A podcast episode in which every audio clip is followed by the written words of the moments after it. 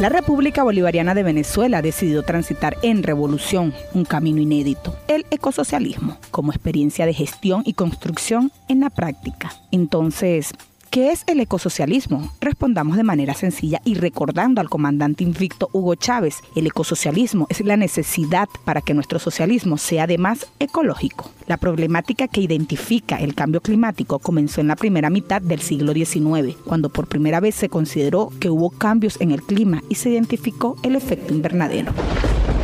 El objetivo científicamente sustentado de reducir la emisión de gases contaminantes y lograr un convenio de cooperación a largo plazo a todas luces, hoy a esta hora parece haber fracasado por ahora. ¿La razón cuál es? No tenemos duda. La razón es la actitud irresponsable y la falta de voluntad política de las naciones más poderosas del planeta. Nadie se siente ofendido. Recurro al gran José Gervasio Artigas cuando dijo con la verdad, ni ofendo ni temo. Se exponen en este número las causas, efectos y consecuencias del cambio climático en el mundo y en el país, las acciones y propuestas a desarrollar en distintos ámbitos de acción para afrontar sus efectos y finalmente las medidas del Estado venezolano que contribuyen a la mitigación y adaptación. La Constitución de la República Bolivariana de Venezuela en su artículo 107 dicta que la educación ambiental es obligatoria en los niveles y modalidades del sistema educativo, así como también en la educación ciudadana no formal. Y es con la llegada del comandante Hugo Chávez a la presidencia que inició la defensa y protección al ambiente. El 16 de diciembre del 2009, Hugo Chávez en la 15 conferencia sobre el cambio climático de la ONU en Copenhague, la capital y la ciudad más poblada de Dinamarca, en la cual pronunció un discurso sin precedentes al sacudir la conciencia de los pueblos del mundo, quedando a la posteridad cada una de las palabras compartidas por su significado, carácter analítico y de provecho para la solución de flagelos que perturban al mundo, destacando que el capitalismo es el causante del cambio climático. Uno pudiera decir, señor presidente, que un fantasma recorre Copenhague y creo que ese fantasma anda en silencio por esta sala. Por ahí anda, entre nosotros. Se mete por los pasillos, sale por debajo, sube. Ese fantasma es un fantasma espantoso, casi nadie quiere nombrarlo. El capitalismo es el fantasma. Casi nadie quiere nombrarlo. En su discurso secundó exigencias de un grupo de jóvenes que se encontraban a las afueras del salón que albergó la cita internacional ese 16 de diciembre del año 2009, uno de los lemas más emblemáticos que recorrían las calles de esa ciudad. Yo venía leyendo algunas consignas que hay en las calles, pintadas, y yo creo que esas consignas de estos jóvenes, algunas de ellas las oí cuando iba el joven allá y la joven. Hay dos de las que tomé nota. Se oyen, entre otras, dos poderosas consignas. Una, no cambien el clima, cambien el sistema. Y yo la tomo para nosotros. No cambiemos el clima, cambiemos el sistema y en consecuencia comenzaremos a salvar el planeta. El capitalismo, el modelo de desarrollo destructivo, está acabando con, con la vida, amenaza con acabar definitivamente con la especie humana. Con la especie humana. La segunda consigna que llamaba a la reflexión era. Y el otro lema llama a la reflexión, muy a tono con la crisis bancaria que recorrió al mundo y todavía lo golpea, y la forma como los países del norte rico auxiliaron a los banqueros y a los grandes bancos. Solo Estados Unidos, bueno, se perdió la cifra, es astronómica, para salvar bancos. Dicen en las calles lo siguiente, si el clima fuera un banco, ya lo habrían salvado. Y creo que es verdad. Si el clima fuera un banco capitalista, de los más grandes ya lo habrían salvado los gobiernos ricos. Es decir, Chávez sintió y vio esta oportunidad de oro para elevar muchos flagelos que afectaban en este momento al mundo y que desafortunadamente aquejaban mucho más a los pobres y vulnerables. Él fue la voz de los que no tenían voz, también para exponer temas que promovían la inclusión de los pueblos del mundo. Desde su elección en 1999, el comandante supremo pensó en la felicidad integral de su pueblo y el tema ecológico es uno de ellos. Por tal motivo, la Constitución bolivariana expone por primera vez un capítulo exclusivamente a los derechos ambientales. Asimismo, los venezolanos cuentan con más de 37 leyes orgánicas y ordinarias y 32 decretos ambientales que, de acuerdo a nuestra Constitución y en armonía con acuerdos internacionales, garantizan el compromiso nacional con la protección del ambiente. Por si fuera poco, el Plan de la Patria 2013-2019, declarada ley de la nación y herencia del comandante Chávez, denota el valor ecosocialismo y convoca a sumar esfuerzo para el impulso de un movimiento mundial en contra de la devastación ambiental provocada por el capitalismo. El cambio climático es sin duda el problema ambiental más devastador del presente siglo. Inundaciones, sequías, tormentas severas, huracanes, deshielos, ascenso del nivel medio del mar, acidificación de los océanos y olas de calor. Todo eso agudiza el impacto de las crisis globales que nos azotan. La actual actividad humana supera los umbrales de la sostenibilidad, poniendo en peligro la vida en el planeta. Pero también en ello somos profundamente desiguales. Quiero recordarlo. Los 500 millones de personas más ricas, 500 millones, esto es el 7%, 7%, 7% de la población mundial. Ese 7% es responsable. Esos 500 millones de personas más ricas son responsables del 50% de las emisiones contaminantes mientras que el 50% más pobre es responsable de solo 7% de las emisiones contaminantes. Cada 22 de abril se celebra en el mundo el Día de la Tierra con mucha más fuerza por los movimientos ambientales, los mismos que han venido exigiendo a las grandes potencias imperiales, principales destructores del planeta, crear políticas ecológicas favorables para mantener un ambiente saludable. Y un 22 de abril de 2010, desde la cumbre de los pueblos, el comandante Hugo Chávez ratificó su compromiso con la Madre Tierra y dijo que si queremos cambiar el clima, cambiemos el sistema. Bueno, una nueva ratificación de nuestra más firme voluntad de unirnos en la lucha lucha por la especie humana, en la lucha por salvar el planeta. Y para salvar el planeta, para salvar la especie humana, no basta cambiar el clima. Como decíamos en Copenhague, recogiendo los gritos de de las calles, de los movimientos, de las juventudes, de los intelectuales, de los luchadores por la vida. Si queremos cambiar el clima, cambiemos el sistema. Cambiemos el sistema. Contribuir con la preservación de la vida en el planeta y la salvación de la especie humana es el enunciado del quinto gran objetivo planteado por el presidente Chávez en el Plan de la Patria 2013-2019, donde el ecosocialismo conquistó un importante espacio para el Congreso del Pueblo venezolano y se convirtió en una responsabilidad del gobierno nacional.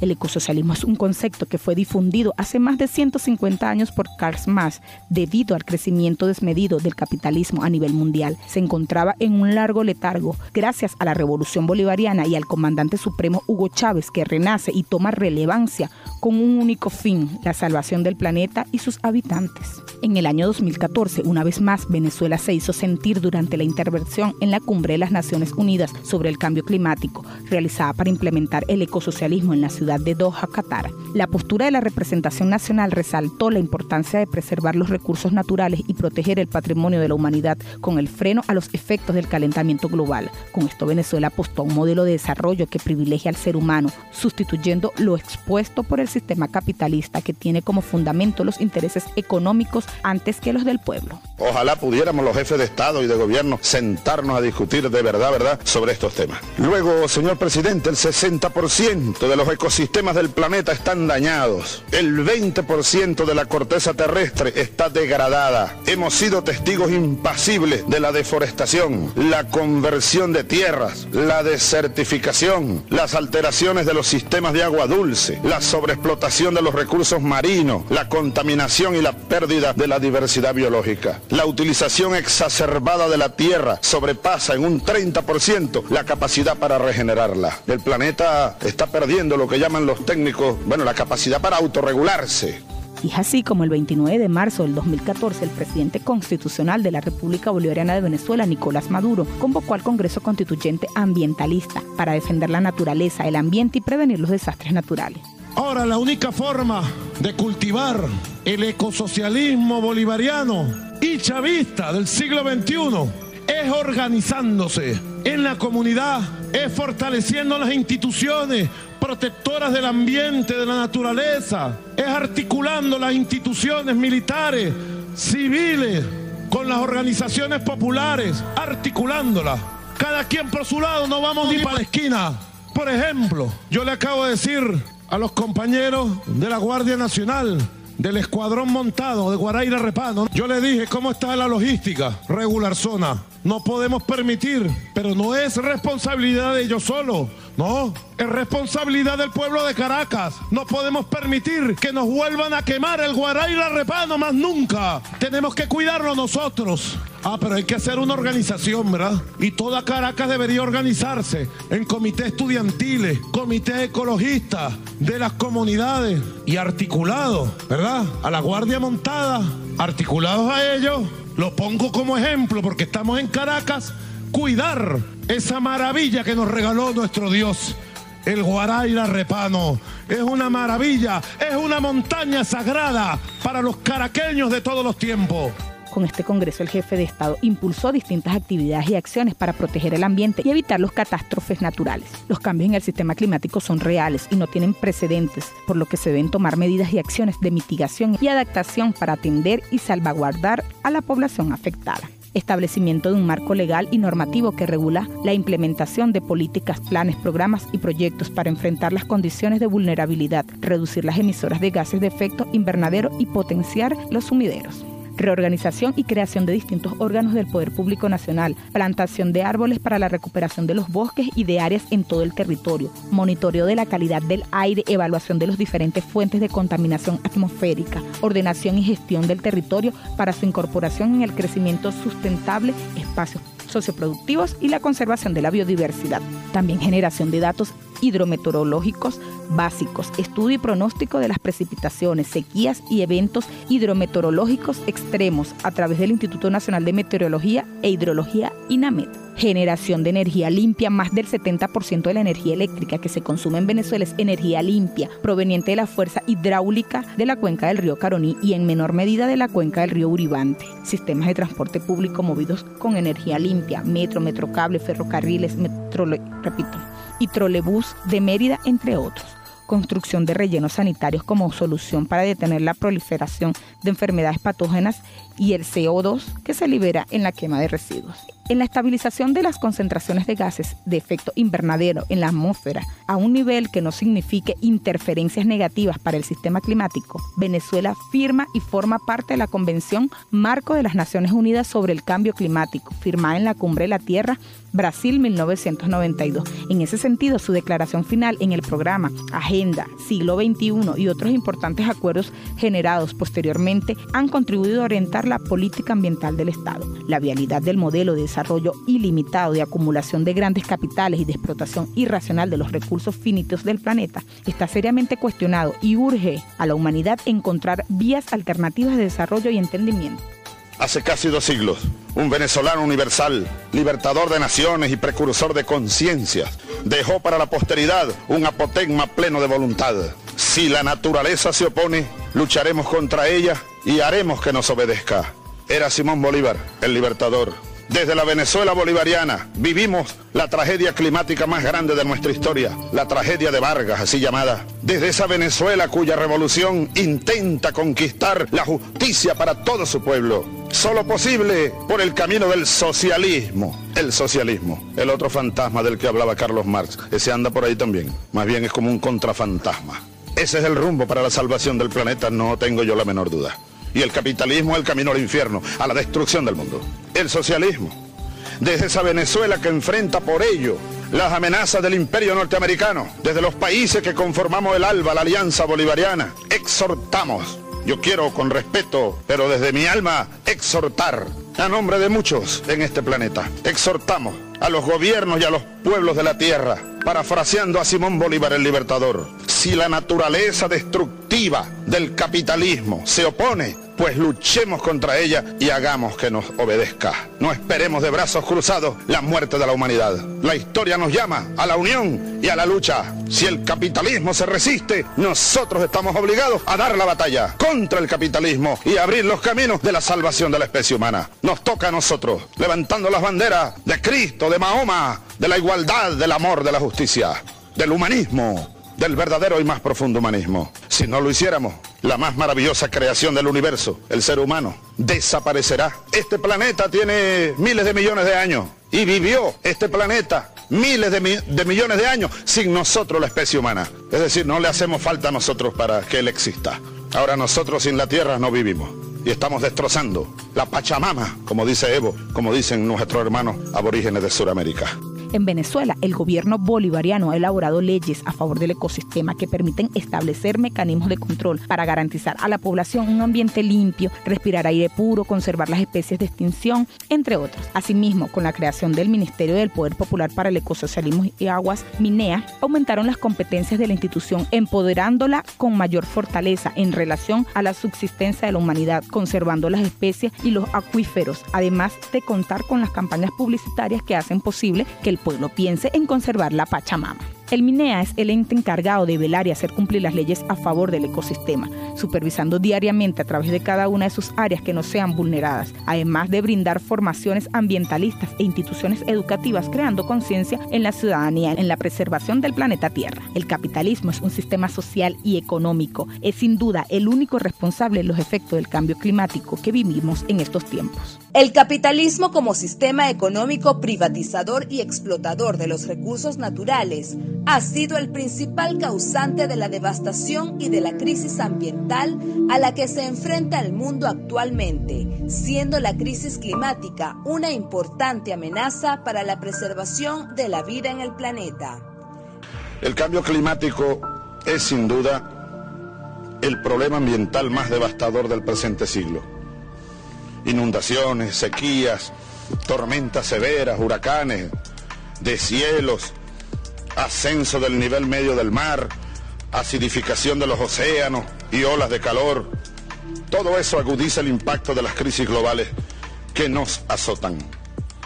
Nos obligan a exigir de los gobiernos con poder en el mundo acciones eficaces, efectivas, que reduzcan el calentamiento global, que reduzcan en la emisión de gases de efecto invernadero y que le den esperanza al mundo. En el marco del Día Internacional contra el Cambio Climático, el gobierno bolivariano toma la iniciativa y el compromiso de generar acciones, así como instruir y sensibilizar a la población para sumarse y formar parte de la lucha contra la crisis climática, en la construcción de un mundo sostenible y en defensa de la humanidad, el ambiente y los ecosistemas. No cambiemos el clima, cambiemos el sistema y en consecuencia comenzaremos a salvar el planeta. Sigamos juntos construyendo la patria ecosocialista, porque el ecosocialismo es la tendencia. En todos los discursos ambientalistas en distintos países, el comandante Chávez resaltaba la importancia de la defensa del equilibrio ambiental. A debatir y a discutir sobre sobre la vida. Pachamama o muerte. Y lo que decíamos en Copenhague, esta es como la continuación de la batalla de Copenhague. Bueno, la tan importante cumbre de Copenhague, durante tanto tiempo trabajada, anunciada, debatida y discutida en el marco de Naciones Unidas, fue un gran fracaso, lamentablemente. Sobre todo a causa de los designios imperialistas del gobierno de Estados Unidos. Y el chantaje y la reiterada actitud imperial y la reiterada actitud de los países que más han contaminado este planeta nuestro, sobre todo en los últimos 200 años, después que comenzó la llamada revolución industrial y luego el capitalismo se asentó como hegemón, modelo de desarrollo destructivo, lo han llamado algunos. El desarrollismo destructivo, eso se llama capitalismo. ya nos ha llevado, ahora comenzando este siglo, allí, a una barrera. Hemos tocado la barrera del abismo lo que pudiera ser la barrera de no retorno al equilibrio mínimo necesario en el planeta, el equilibrio ambiental que garantice la continuidad de la existencia de la especie humana. El capitalismo ha prosperado desde hace siglos mediante la explotación de la naturaleza, ya sea como fuente inagotable de recursos para convertirlos en mercancías o como repositorio de desperdicios. Sin embargo, la capacidad de la Tierra de soportar los procesos ecodestructivos del capital está llegando al límite. La necesidad del crecimiento constante del capital ha llevado a la interrupción de un complejo ciclo natural que tardó millones de años en desarrollarse, provocando una fractura de metabolismo entre la sociedad y la naturaleza. En estas montañas aquí en este territorio donde un día llegó Bolívar y llegó Sucre de allá del Caribe a unirse a esta tierra y a estos pueblos a construir la gran patria suramericana. Nuestra presencia es bueno, una nueva ratificación de nuestra más firme voluntad de unirnos en la lucha por la especie humana en la lucha por salvar el planeta. Y para salvar el planeta, para salvar la especie humana, no basta cambiar el clima. Como decíamos en Copenhague, recogiendo los gritos de las, de las calles, de los movimientos, de las juventudes, de los intelectuales, de los luchadores por la vida. Si queremos cambiar el clima, cambiemos el sistema. El capitalismo es la condena de la especie humana y nos conduce directo al abismo. Amenaza incluso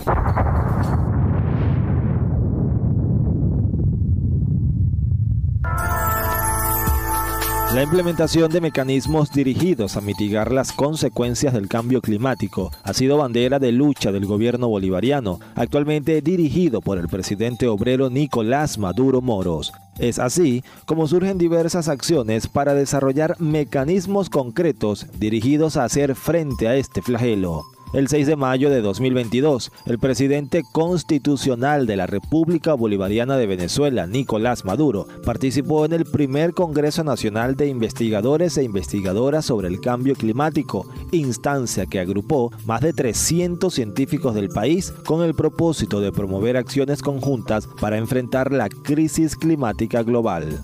Allí, el jefe de Estado venezolano planteó la necesidad de avanzar en la construcción de acciones para hacer frente y revertir las fatales consecuencias. Somos parte de una comunidad mundial, de la especie humana, habitantes de un planeta. Tenemos la obligación de hacer lo máximo que se pueda desde aquí. Nuestra experiencia, conectarnos con la experiencia de muchos otros que en el mundo están buscando mitigar y en algún momento tomar medidas mundiales para revertir las causas planetarias que llevaron a un desgaste, a una destrucción paulatina de las condiciones que dieron lugar al nacimiento de la vida en el planeta, de todas las formas de vida, incluyendo la nuestra.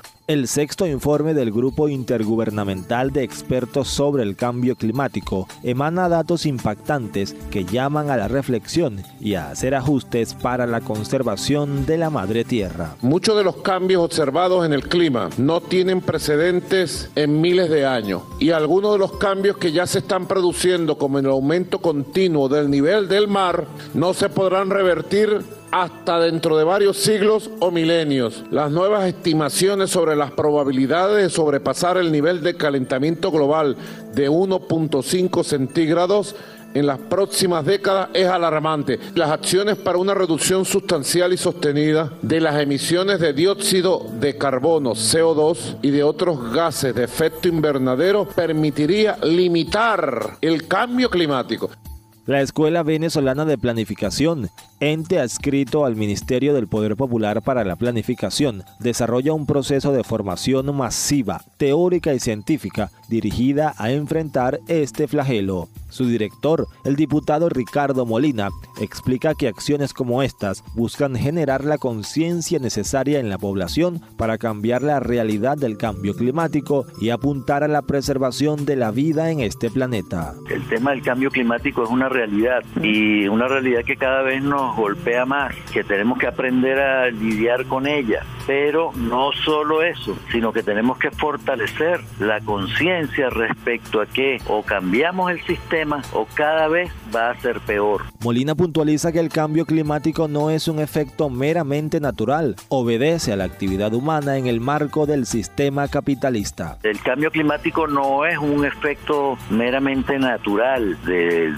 procesos de la madre tierra, es un proceso generado por la actividad humana en el marco del capitalismo. Y nosotros resaltamos mucho, es culpa de la humanidad, el cambio climático, dicen, nosotros decimos no es la humanidad, son unos poquitos, unos poquitos los que dominan el mundo capitalista, los que están generando eso y los miles de millones restantes nos las tenemos que calar. Entonces es muy importante que tengamos conciencia que no somos nosotros, el pueblo, los pueblos del mundo los que generamos el cambio climático. Quienes lo generan las grandes transnacionales, el imperio estadounidense, las oligarquías europeas que manejan ese aparato industrial terrible que tiene, como decimos nosotros, una, una visión suicida, porque está acabando con la humanidad y está acabando con la madre tierra. Ese sistema capitalista es el real culpable de estas situaciones. Para hacer frente a la grave consecuencia de la crisis climática, Ricardo Molina habla de tres elementos fundamentales, formación, organización popular y la consolidación del Sistema Nacional de Riesgos como método para evitar eventuales desastres sociales, como los suscitados en varias entidades del país, producto de las intensas precipitaciones. Formación en todos los niveles, pero a la par con organización popular, que ya tenemos un avance extraordinario. Si nosotros vemos el balance desde eh, el 2012, eh, desde el golpe de timón hasta hoy, la, el, avance organizativo del pueblo venezolano ha sido extraordinario en diferentes instancias, no solamente en los consejos comunales, en las comunas, sino en los CLAP. Luego, el manejo de todo lo que tiene que ver con el control de riesgo. Teniendo el dominio que tenemos a nivel organizacional en el territorio hasta los niveles de calle, nosotros estamos preparados para instaurar un sistema de alertas tempranas que no dependa solo del gobierno nacional, del INAME, sino que todas y todos formemos parte del INAME. Con esta visión, Molina explica que desde el Estado venezolano surgen aportes para hacer frente a la situación con acciones concretas a través de los distintos programas sociales del gobierno bolivariano. Ahí está Misión Árbol, una extraordinaria misión que tiene, está haciendo un esfuerzo enorme, que ahorita está lanzando un plan extraordinario que todas y todos tenemos que apoyar. Una estudiante o un estudiante, un árbol. Tenemos 8 millones de estudiantes. Si nosotros lográramos que cada estudiante plantara un árbol al año, tendríamos 8 millones de nuevos individuos en todo el territorio para reforzar, proteger nuestras cuencas, para identificar cómo es que debemos proteger las zonas de riesgo. El tema de la planificación espacial, Peace. Territorial. Justamente aquí en, Tejería se está haciendo un tremendo esfuerzo con todo el potencial científico venezolano para definir el mapa de riesgos. Hay que considerar todas las variables para poder tener un mapa de riesgos que defina qué debemos hacer, dónde debemos instalar las diferentes actividades, qué territorios pueden ser utilizados para implantar viviendas, cuáles para implantar eh, industrias, comercios, eh, áreas recreativas, etcétera, con una visión científica pero con alta participación popular. Asimismo, se busca promover una nueva cultura para el reordenamiento y planificación urbana, respetando siempre el orden natural de la Pachamama tiene que estar eh, esa visión planificadora del espacio, del territorio, que por cierto, históricamente el capitalismo impuso un término y dicen ordenación territorial. Nosotros los ecosocialistas decimos que eso no es así, porque el territorio ya tiene un orden natural, la madre tierra tiene su orden. Nosotros lo que debemos hacer es planificar y aprender a gestionar en ese orden que ya existe. Esa visión planificadora tiene que contar con todas las variables geográficas, hidrográficas, climáticas, altitudinales, las pendientes, la historia, la cultura de las poblaciones. Por ejemplo, en, en nuestros llanos, nosotros no podemos evitar que las familias vivan en algunas poblaciones, en algunos sectores, en zonas que se inundan, pero su cultura sabe, ya es una cosa ancestral, que todas las casas tienen un soberano donde cuando comienza a subir el nivel del río, automáticamente suben todas sus cosas para que no se les mojen, o viviendas palafíticas para estar en el piso de arriba. E, es, es su cultura. Pero eso no tiene que ver con el impulso, la obligación que le pone a la familia, a la gente, el capitalismo. Venezuela, tierra sagrada y bendita, es el noveno país más biodiverso del planeta, la quinta nación con mayores reservas de aves, lo que contribuye a la construcción de una agroecología como método de adaptación para disminuir los efectos de la crisis climática y generar estrategias para la producción soberana de alimentos.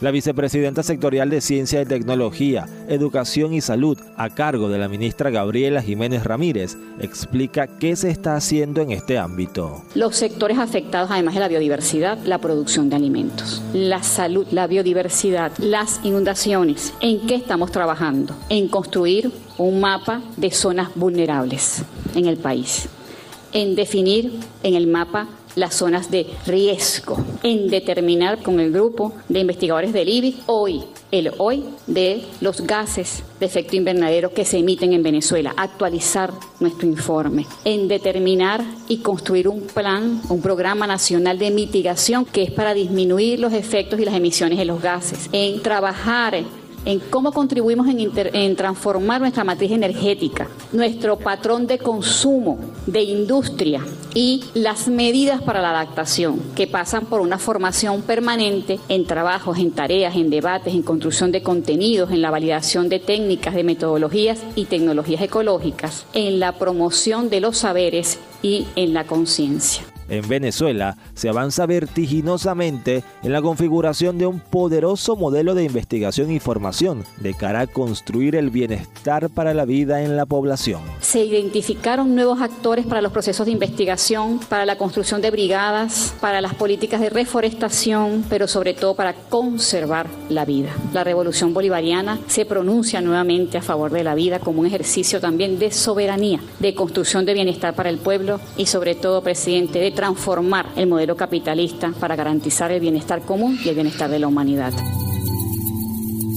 El pueblo y el gobierno bolivariano hacen votos para la consolidación de mecanismos multilaterales que den respuesta para evitar la aceleración del deterioro del equilibrio ecológico en el planeta Tierra es urgente una respuesta práctica, verificable de la actuación contra los gases de efecto invernadero, contra el calentamiento global de mares, de ambiente, contra todos los fenómenos de distorsión y desastre del cambio climático. Hace falta medidas de acción verificables y eficaces que detengan la aceleración de los procesos de deterioro del equilibrio ecológico del planeta Tierra. Nos obligan a exigir de los gobiernos con poder en el mundo acciones eficaces, efectivas, que reduzcan el calentamiento global, que reduzcan la emisión de gases de efecto invernadero y que le den esperanza al mundo ante una situación verdaderamente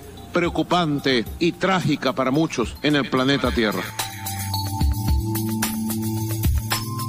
Edición y montaje Michael Martínez. Producción y narración Gracie Farías y José Leonardo Gómez.